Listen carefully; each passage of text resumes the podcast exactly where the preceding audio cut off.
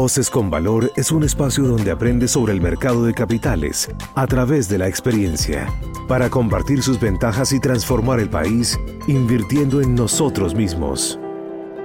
Bienvenido a Voces con Valor, el podcast que te acerca a la Bolsa de Valores de Colombia, compartiendo las ventajas de este mercado contado desde otras voces. Suscríbete y conoce todas las historias. Bienvenidos a todos a un nuevo episodio de Voces con Valor, el podcast de la Bolsa de Valores de Colombia. Yo soy María Paula Aristizabal, jefe de prensa de BBC, y hoy me acompañan dos expertos en índices y fondos cotizados en bolsa, ETFs. Por un lado, tenemos a Aldo Castaldi, director ejecutivo de MSCI, y Diego Mora, director general para Colombia, Perú y Centroamérica de BlackRock. Sean ustedes bienvenidos. Muchas gracias, Aldo, por acompañarnos en esta sesión. Muchísimas gracias por la invitación, María Paula, a la BBC, y encantado de colaborar con Diego. Y Diego, muchísimas gracias por acompañarnos acá en BBC Unir también. Gracias, Paula. Encantado de estar por acá. Bueno, antes de empezar, Aldo, cuéntanos un poco más sobre tu carrera y también podrías hablarnos un poco sobre qué es MSCI. Claro que sí, con mucho gusto. Saludos a la audiencia también. Em, por mi parte, justo acabo de cumplir 10 años dentro de MSCI hace un par de semanas, algo que me enorgullece mucho y, quiero mencionarlo. Estudié ciencias actuariales en la Ciudad de México y por los primeros años de mi carrera me dediqué al sector bancario como especialista de riesgos en, productos de crédito, para después pasar a, a, MSCI, donde empecé justo en el cálculo y mantenimiento de los índices, enfocado en todos los mercados latinoamericanos y desarrollados en América. Me refiero de todo, el espacio desde Canadá hasta Argentina, después pasando a unos puestos de especialista de metodologías, donde me desarrollé un par de años, y desde, será tres, cuatro años para acá en el área de desarrollo de negocio como líder y especialista en, en el negocio de Latinoamérica. Estoy basado en San Francisco, eh, empecé mi carrera en MSCI desde México, mudé para acá, ahora en, el equipo de la relación y estrategia de Latinoamérica, lo llevo desde San Francisco. Y para los que no conocen a MSCI, nosotros nos dedicamos al desarrollo de herramientas de inversión para la mejor toma de decisiones hacia los inversionistas. Entre ellos, y creo que lo más relevante para la plática de hoy, son los índices. En MSCI somos el líder proveedor de índices accionarios de manera global. Hoy tenemos dos grandes invitados acá, sin lugar a dudas, en Voces con Valor. Y me gustaría pasar con Diego. ¿Tú nos podrías hablar un poco sobre tu carrera y sobre todo qué es BlackRock? Claro, claro. Em, bueno, comencé mi carrera profesional como analista económico en Scandia y en Citibank. Eh, y con BlackRock, Aldo, tú llevas 10, yo completé 17 años, qué viejera, eh, trabajando con BlackRock. 17 años, eh, comencé trabajando en la oficina de San Francisco, eh, luego de hacer el MBA, eh, y desde el año 2012 vine a abrir la oficina de BlackRock acá en Colombia. Em, y, BlackRock, BlackRock es el gestor global de activos más grande a nivel mundial. Gestionamos cerca de 9 billones de dólares, 9 trillion, diciéndolo en inglés, em, en activos bajo administración. y a mí me gusta explicar un poco qué es lo que hace BlackRock, un poco desde el propósito. El propósito de BlackRock es ayudar a más y más personas a alcanzar bienestar financiero. Y lo que hace BlackRock, lo que hace un gestor de activos y en particular BlackRock, lo que hace es, y lo suelo definir de tres maneras. Uno, invierte los ahorros de personas. Personas invierten en fondos eh, gestionados por BlackRock con el objetivo de ayudarles a esas personas a alcanzar sus objetivos financieros. Eh, esas platas a su vez se invierten en proyectos y en empresas que son eh, per se generadoras de crecimiento económico. Eh, y un tercer propósito que es importante, creo que está muy relacionado con lo que vamos a hablar hoy, intentamos acercar el mercado financiero y las inversiones a todo tipo de inversionistas. Y bueno, de eso vamos a hablar un poquito más, eh, de cómo los ETFs juegan un papel importante en ese objetivo. Por supuesto. Siguiendo con Aldo, me gustaría que iniciemos hablando sobre eso que nos acaba de mencionar eh, Diego, y es qué son los índices, o sea, qué significan los índices en el mercado de renta variable y sobre todo cómo se utilizan, Aldo. Perfecto. Creo que es, una muy buena pregunta y algo que nos interesa mucho que la gente sepa, ¿no? ¿Qué, ¿Qué, son los índices? Como lo mencioné antes, nosotros nos enfocamos en el desarrollo de herramientas de inversión. El índice como tal también es una herramienta. Es una herramienta que sirve para qué? Para medir el rendimiento del mercado y que los inversionistas puedan medir su comportamiento y evolución con el tiempo. ¿A qué me refiero con medir el mercado? El mercado se puede definir de muchas maneras. Puede ser el mercado de un solo país y agregándolo así ser toda una región, o también puede ser solamente tan específico como un sector. Volviendo a resumir un poco qué es, es una canasta teórica con reglas bien definidas para capturar el, el comportamiento de cierta exposición de inversión.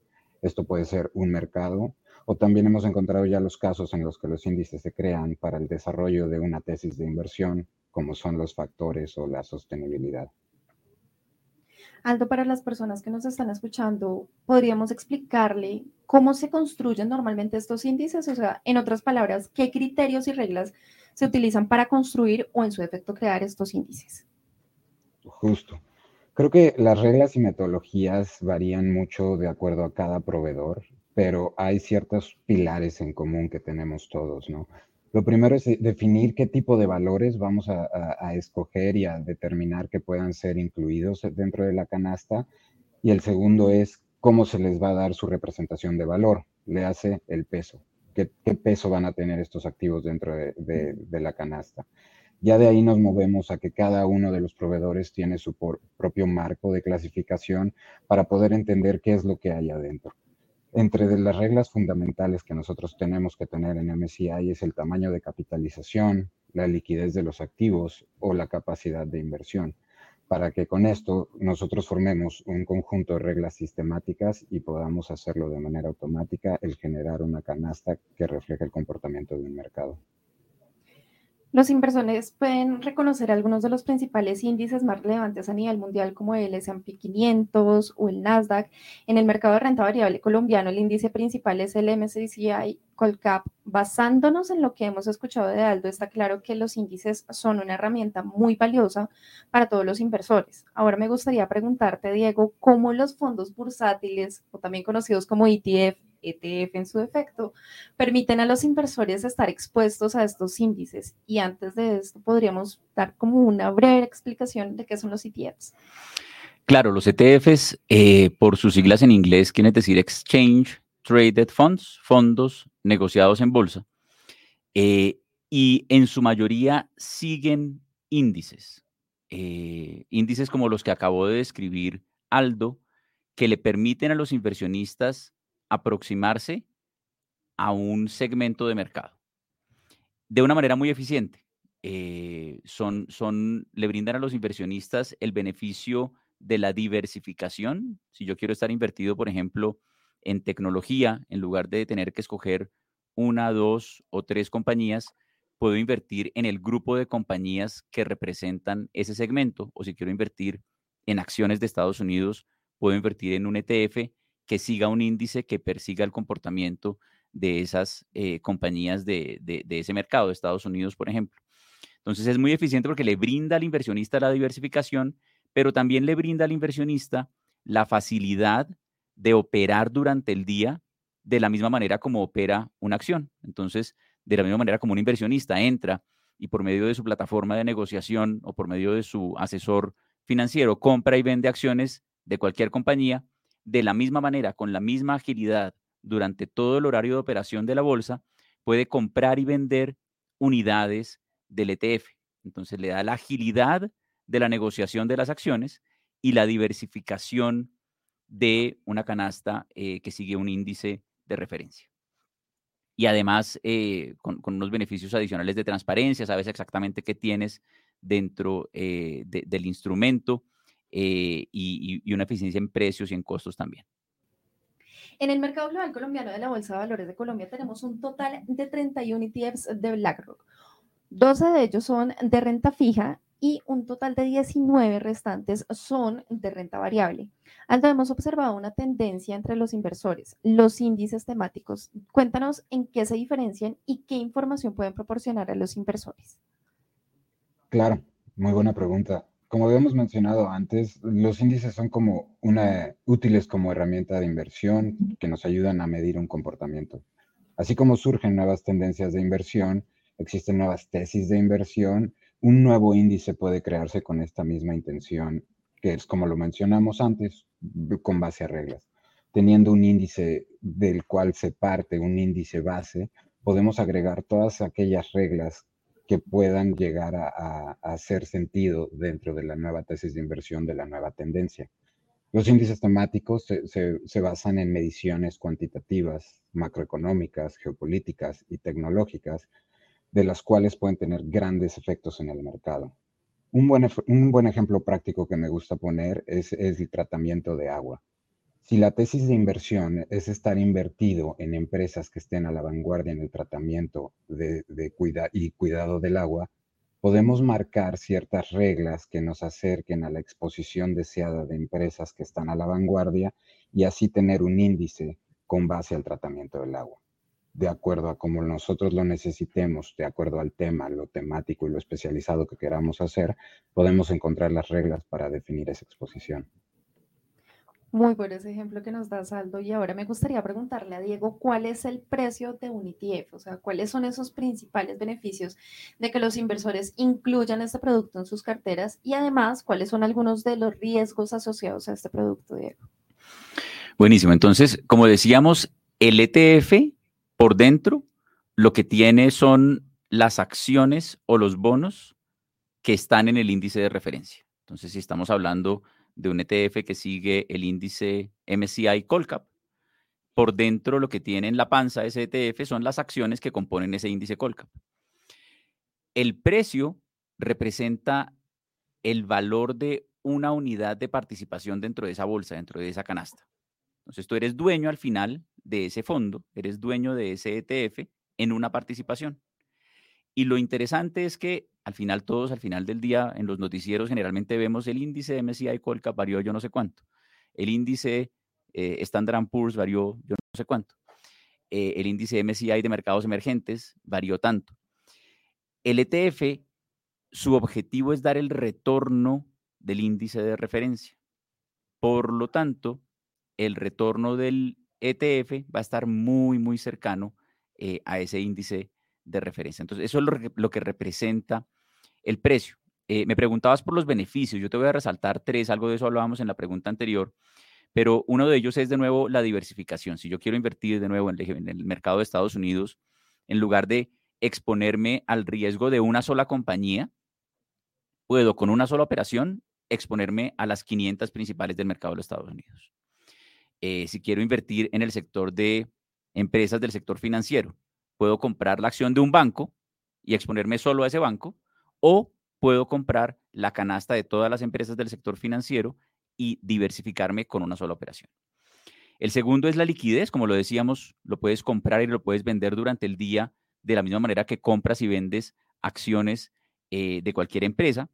Y por último, muy eficiente también desde el punto de vista eh, de costos y todo el trámite operativo por la misma naturaleza de eh, utilizar la misma plataforma de negociación que se utiliza para comprar acciones. Ahora, los riesgos. Los riesgos al final de los ETFs van a estar muy amarrados al activo al cual, en el cual estás invirtiendo.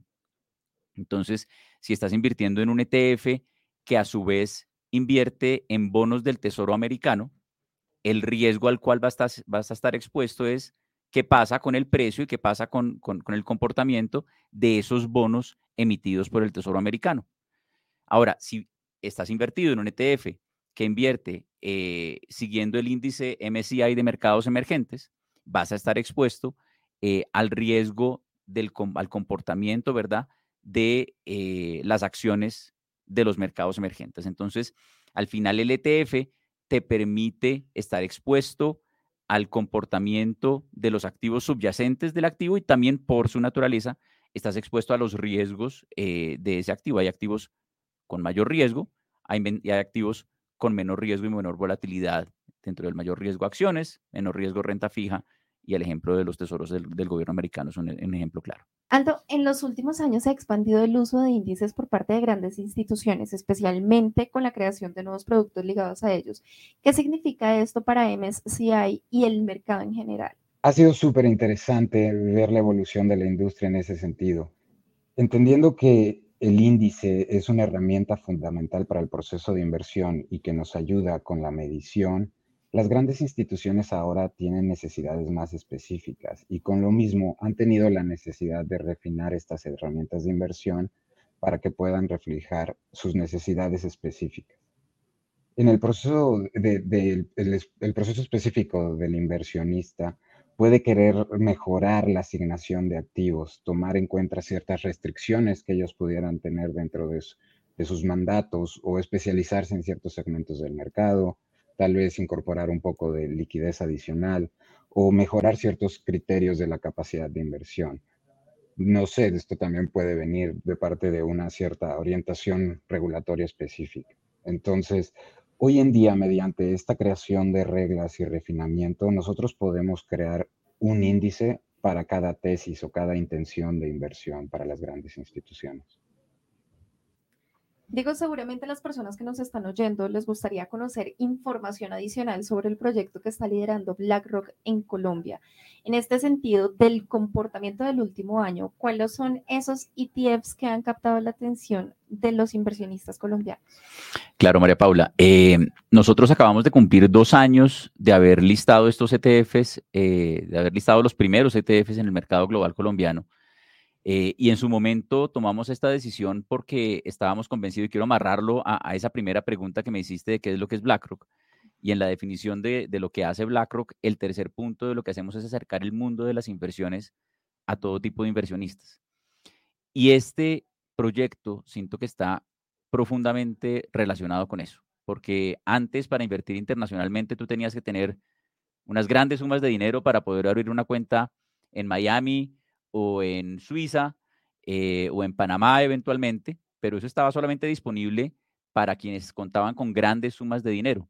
Eh, hoy en día, gracias al desarrollo de este tipo de productos, gracias al desarrollo de tecnologías, esto está disponible para cualquier inversionista. Para ti, María Paula, para mí, para todos está disponible y nos permite a todos construir portafolios diversificados que nos permitan al final llegar a nuestros objetivos financieros. Entonces, el propósito que estaba detrás de ese listado era precisamente eso, acercar el mundo de las inversiones a todo tipo de inversionistas, que, mi hermano que es médico no sienta que el mundo de las inversiones es solamente para los economistas, sino, sino que también es eh, para los médicos, para los abogados. Al final, todos necesitamos bienestar financiero y tenemos que hacer nuestros ahorros trabajar.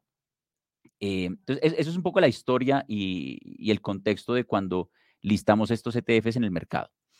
Ahora, ¿qué ha pasado desde ese momento? Eh, ¿Y cuáles son los ETFs que más han, capturado la atención de los inversionistas? Eh, estaba revisando justo ahora eh, el informe de renta variable de la bolsa, viendo los números al cierre de octubre. al cierre de octubre ya hay un total de 204 mil millones de pesos de colombianos invertidos en el mercado global colombiano de lo cual el 73%, 148 mil millones, son eh, invertidos en ETFs iShares eh, de estos, de estos, eh, de los que estamos hablando. De ellos, y, antes de hablar de los, de los ETFs, yo te diría, este ya es un número importante. O sea, ya, ya hay 148 mil millones de pesos de inversionistas colombianos que han encontrado en estos instrumentos un vehículo ideal para diversificar sus portafolios. Ya, ya es un número importante y cuando comparas este número con eh, cómo cerró el año pasado, ya ves un, un, aumento de más del 50%. Es decir, sí está ganando eh, interés y aceptación por parte de diversos inversionistas. Ahora, no me cabe la menor duda que esto tiene eh, pues un potencial enorme para, para seguir creciendo, para, para de nuevo continuar ayudando a las personas a alcanzar sus objetivos financieros. Eh, me preguntabas por los ETFs que más interés han despertado. Eh, de estos 148 mil millones, el 30% está invertido en un ETF que se llama el IB01, Iglesia Burro 01. Y este es un ETF que invierte en bonos del Tesoro americano de cero a un año. son bonos de muy corto plazo y emitidos por el Tesoro americano, es decir, de la mayor calidad crediticia y con muy poco riesgo porque son de, muy poca duración, vencen dentro de muy corto plazo. Entonces, eh, este instrumento eh, ha sido el más utilizado y, hablando con, eh, sociedades comisionistas de bolsa y con inversionistas, muchos lo están utilizando como una manera de exponerse al dólar. Al final, cuando tú ves la evolución de este instrumento medido en dólares, tiene muy poca variabilidad y al verlo en pesos, finalmente lo que te brinda es la posibilidad de estar expuesto al, dólar. En lugar de ir a la, tasa a la casa de cambio y comprar unos dólares y meterlos debajo del colchón, puedes a través de la bolsa comprar el IB01 y es el que más, el que más interés eh, ha generado. El segundo es el CSPX. Eh, este es un instrumento, un ETF que sigue el índice Standard Poor's 500. Em, de estos 148 mil millones, hay 35 mil millones invertidos eh, en el CSPX y de nuevo es un instrumento para quienes quieren exponer su portafolio a acciones de los Estados Unidos eh, de una manera muy eficiente, de nuevo, en lugar de, de comprar una, dos o tres compañías y estar expuesto al riesgo de solamente esas una, dos o tres compañías, con una sola operación te expones tú eh, a las 500 principales compañías de los Estados Unidos.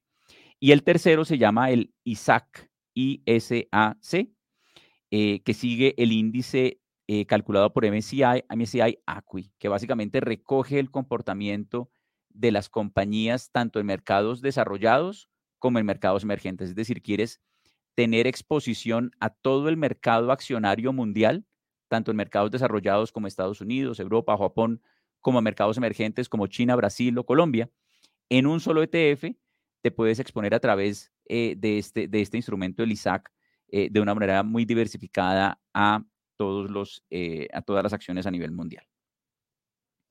Pues muchísimas gracias a ambos por participar en este nuevo episodio, pero antes de irnos, me gustaría hacerles una última pregunta y empiezo contigo, Diego.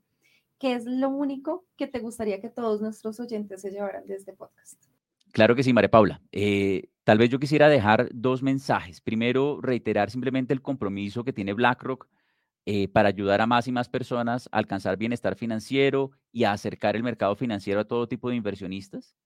Y al final, para los inversionistas, em, resaltar que estos instrumentos están acá brindando acceso a todo tipo de inversionistas para diversificar sus portafolios, incorporando activos internacionales, tanto de renta variable como de renta fija. ¿Para qué? Al final, para alcanzar sus objetivos financieros de una manera muy eficiente. Muchas gracias, Diego. Y Aldo, ¿hay algo que te gustaría añadir sobre tu interés en este punto? Pues primero que nada, nuevamente agradecer la invitación, María Paula, a la BBC un gusto colaborar con Diego y mi, lo único que me gustaría dejarle a la audiencia es decirles que siempre procedan con curiosidad. Los índices y sus reglas, como lo mencioné antes, normalmente están eh, disponibles de manera pública. Eso significa que están accesibles para cualquier persona que quisiera entrar a más detalle y entender un poquito con mayor profundidad lo que hay debajo de la canasta. Al final de cuentas, el, conocimiento es poder, ¿no? Poder para poder tomar mejores decisiones de inversión. Muchísimas gracias, Aldo. Nos acompañó en este podcast Aldo Gastaldi, director ejecutivo de MSCI. Muchísimas gracias por acompañarnos en este espacio.